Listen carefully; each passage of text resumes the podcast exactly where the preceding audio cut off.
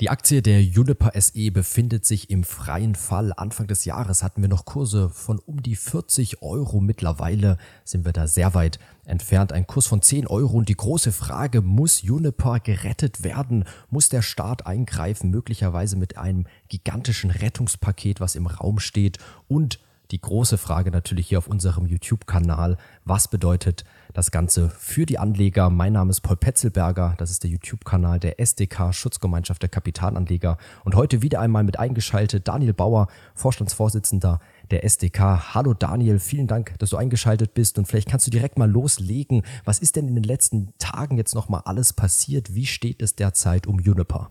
Hallo Paul, ja, Juniper ähm, steht vor großen Problemen. Was macht Juniper?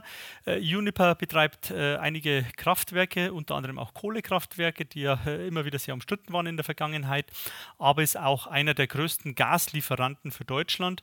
Ähm, das heißt, äh, sie sind kein direkter Lieferant, das heißt, sie haben keine eigenen Quellen, die sie anzapfen, sondern sie sind im weitesten Sinne Großhändler, das heißt, sie kaufen Gas ein. Ähm, und äh, vertreiben das weiter, vor allem an Stadtwerke, an große Industriebetriebe. Juniper hat jetzt ein großes Problem mit dem äh, Ukraine-Konflikt äh, bzw. dem Einmarsch von Russland äh, in der Ukraine. Ähm, gab es ja auch die westlichen Sanktionen gegen Russland und Russland reagiert seit einiger Zeit äh, mit einem ja, mehr oder weniger mehr oder minder mit einem Gasboykott. Das heißt, hier äh, liefert man über die Pipeline Nord Stream 1 nur noch ungefähr 40 Prozent der ähm, vereinbarten Kapazität und das trifft vor allem Juniper, denn Juniper ähm, ist äh, der Großhändler, der hier Gas bei äh, Gazprom einkauft und das eben weiter vertreibt. Jetzt steht Juniper vor dem Problem, dass sie nicht mehr die zugesagten, vertraglich zugesagten Mengen bekommen und eben hier am Spotmarkt, das heißt täglich Gas nachkaufen muss, um ihre Kunden beliefern zu können. Und jeder weiß es, die Verträge mit, äh, mit äh, Gazprom waren sehr, sehr ähm, ja, preislich interessant in der Vergangenheit. Äh, nun äh, sind die Spotmarktpreise ein Vielfaches höher als das, was Juniper eigentlich äh, nach Russland hätte überweisen müssen äh, für das Gas und äh, dadurch kommt Juniper in große Probleme, da Juniper wiederum auch langfristige Verträge mit den Stadtwerken zum Beispiel abgeschlossen hat und hier quasi deutlich mehr zahlen muss für den Gasbezug, als man im Gegenzug dann von seinen Kunden für die Gaslieferungen bekommt. Ähm, in der Presse geist dann so Schätzungen von rund 40 Millionen Euro, ähm, die Uniper täglich drauflegt. Das heißt, äh, man kauft Gas ein und äh, verkauft es wieder taggleich und äh, hat aber rund 40 Millionen Euro ähm, höhere Kosten für den Gaseinkauf, als man selbst von den Kunden wiederum bekommt. Ähm, das kann natürlich nicht lange gut gehen. Wenn man am Tag 40 Millionen verliert, äh, muss man sich nur mal hochrechnen äh, für ein Jahr. Da reden wir hier über schnell über zweistellige Milliardenbeträge, die eben hier an Defizit entstehen. Wenn wir uns den Aktienkurs anschauen, 10 Euro, da sind wir ja bei einer Marktkapitalisierung unter 4 Milliarden Euro. Jetzt geistern in den Medien, ja, da geistert eine Zahl 9 Milliarden Euro Rettungspaket, möglicherweise Einstieg vom Staat, um Juniper zu stabilisieren. Juniper selbst hat noch Kreditfazilitäten in Höhe von 2 Milliarden Euro bei der KfW, die wurden jetzt jüngst auch verlängert. Aber natürlich die große Frage, was sich, denke ich, gerade jeder Markt fragt, diese bis zu 9 Milliarden Euro, Daniel, was könnte denn da anstehen? Wird das ähnlich ablaufen, möglicherweise wie bei Lufthansa? Was bedeutet diese, dieses mögliche Rettungspaket hier? Ja, also du hast es ja schon erwähnt, äh, Uniper hatte noch bei der KfW eine offene Kreditlinie. Das war ja, oder die ist ja auch zurückzuführen auf diese Probleme am Gasmarkt. Auch schon vor dem Ukraine-Konflikt ähm, sind die Preise stark angestiegen ähm, wodurch Juniper kurzfristige Liquiditätslücken hatte. Das muss man aber erwähnen, das ist eigentlich äh, nur eine kurzfristige Liquiditätslücke. Warum? Juniper wird natürlich auch die Verträge mit der Zeit anpassen und dann äh, entsprechend auch später ähm, entsprechende Überschüsse hoffentlich erzielen können. Das dürfte eigentlich funktionieren. Ähm, und äh, damit hat man eigentlich nur eine Liquiditätslücke. Jetzt ist es natürlich das Problem, ähm, dass man aktuell so schnell die Preise nicht weitergeben kann, die gestiegenen Preise an seine Kunden. Ähm, auch die Stadtwerke geben natürlich die gestiegenen Preise nicht äh, an ihre Endkunden wiederum weiter, das heißt an die Endverbraucher, an uns alle, die hier äh, mit Gas heizen, mit Gas äh, warm Wasser erzeugen etc. Ähm, und Ähm, das heißt, man ist davon ausgegangen, dass man erstmal eine kurzfristige, kurzfristige Liquiditätslücke hat und wollte die eben mit diesen Darlehen durch die KfW auch decken. Ähm, jetzt dürfte die Krise durchaus äh, bedeutender sein. Das heißt, äh, wenn, wovon man ausgehen muss leider, dass Russland eventuell den Gashahn ganz zudreht. Äh, dann stehen wir irgendwo ähm, in den nächsten Monaten, wahrscheinlich irgendwann im Januar, Februar nächsten Jahres, ähm, wenn die Heizsaison wieder voll am, im Gange ist, von einem großen Gasloch. Äh, das heißt, man äh, wenn man die Preise nicht schnell weitergeben kann, ähm, dann kann man vielleicht auch irgendwann gar nicht mehr liefern ähm, und äh, eventuell auch äh, nicht mehr mit den Preissteigerungen, die wir oder die Juniper brauchen würde, um diese Liquiditätslücke zu decken. Warum? Es ist politisch einfach nicht opportun. Ähm, hier ein Vielfaches von dem, äh, was wir alle gewohnt sind äh, an Gaspreis äh, von den Endkunden zu verlangen. Das heißt, hier ist es natürlich auch eine stark politische Sache, denn die ärmeren Haushalte und wahrscheinlich auch teilweise die Mittelschicht äh, werden sich Gaspreise vom äh, x-fachen des ursprünglichen einfach nicht leisten können. Das heißt, ähm, hier redet man oder muss man auch von einer großen politischen Dimension ausgehen, die man jetzt äh, hier sieht. Ähm, das heißt, äh, da wird die Politik nicht einfach äh, Milliarden, und es sind dann im Endeffekt wahrscheinlich zweistellige Milliardenbeträge, über die wir hier sprechen, ähm, in Juniper pumpen auf Darlehensbasis, ohne auch eine gewisse Mitsprache äh, sich zu sichern. Das heißt, ähm, man muss davon ausgehen, dass es ähnlich wie bei anderen Rettungsaktionen in der Vergangenheit, zum Beispiel bei TUI, bei der Lufthansa, eine ja, mehrstufige Aktion sein wird. Das heißt, ich gehe davon aus, dass man hier Eigenkapital, hartes Eigenkapital zum Beispiel Beispiel in Form von einer Kapitalerhöhung nachschießen wird. Ähm, und äh, die Kapitalerhöhung wird wahrscheinlich wie in anderen Fällen auch, sei es jetzt Lufthansa oder ganz weit zurück die Hyper Real Estate. Äh, die älteren Semester können sich sicherlich daran noch erinnern. Äh, da erfolgte auch damals in der Banken- und äh, Finanzimmobilienkrise 2008, 2009 rum dann der Einstieg des Staates bzw. eines Vehikels vom Staat, vom Bund ähm, bei der Hyper Real Estate. Und ähnliches, denke ich, wird man hier auch betreiben. Das heißt, man muss damit rechnen, dass die Aktionäre stark verwässert werden, indem sich der Bund hier zumindest eine Sperrminorität, das heißt 25,1 Prozent der Aktien, ähm, sichern wird, indem er eben eine Kapitalerhöhung durchführt bei Juniper und dann eben auch noch nachrangige äh, Kreditinstrumente, das heißt Nachranganleihen, stille Einlagen etc. Ähm, eben zuschießt, äh, wird wahrscheinlich auch in Milliardenhöhe erfolgen und dann den Rest äh, des Liquiditätsbedarfs, denke ich, wird man dann noch in Form von Darlehen äh, decken. Ähm, und das hat natürlich weitreiche Konse weitreichende Konsequenzen, leider.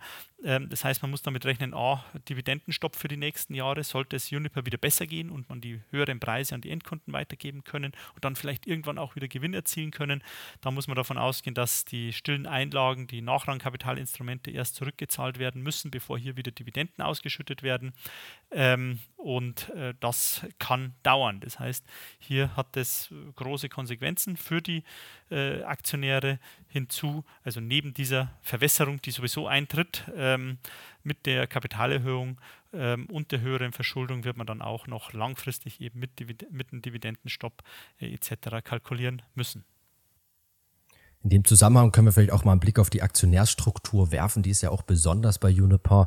Wir haben ja Privatanleger einen Streubesitz nur von 6,3 Prozent. Hier ein Großaktionell Fortum, ein finnischer Energieversorger, wo wiederum Finnland, der Staat, auch zu 50 Prozent, glaube ich, grob beteiligt ist an Fortum.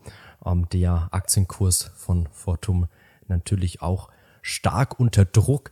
Ähm, das vielleicht hier so ein bisschen zur Einordnung, also auch eine besondere Situation. Ähm, da wird natürlich auch spannend, wie Fortum mit dem Ganzen umgehen wird, wenn hier der Staat einsteigt, ähm, wie man sich da irgendwo einigen wird. Daniel, jetzt abschließend aber nochmal zum Aktienkurs, diese 10 Euro bei Juniper, wie ist das Ganze denn jetzt einzuordnen? Also wir haben eine Marktkapitalisierung von nur noch 3,7, 3,8 Milliarden Euro. Ein UBS-Analyst hat geschrieben, dass anscheinend der Wert des Gases in den eigenen Speichern schon diesen Wert der Marktkapitalisierung aktuell übersteigt. Auf der anderen Seite steht dieses Damoklesschwert einer, eines möglichen Einstiegs durch den Start, hier schwebt ja sogar so ein Nennwert, ein Kurs von 1,70 Euro ähm, durch die Gegend. Darum jetzt nochmal die Frage, wie schätzt du die aktuelle Situation ein? Sollten hier Privatanleger eher die Finger von lassen oder ja, ist das vielleicht sogar hier eine Investition, ganz spekulativ? Was ist deine Meinung? Ich denke, man sollte die Finger davon lassen. Also ich gehe davon aus, dass der Kurs noch weiter fallen wird. Ähm, und wenn man sich die Unternehmen anschaut, in denen der Staat dann äh, sich beteiligt hat, ähm, da hat man eigentlich als Aktionär nie was gewonnen. Sei es eine TUI, sei es eine Lufthansa. Die notieren äh, alle im Endeffekt Richtung All-Time-Low. Ähm, ich gehe, der Staat ist nicht der beste Unternehmer und die Situation ist leider aktuell relativ unübersichtlich.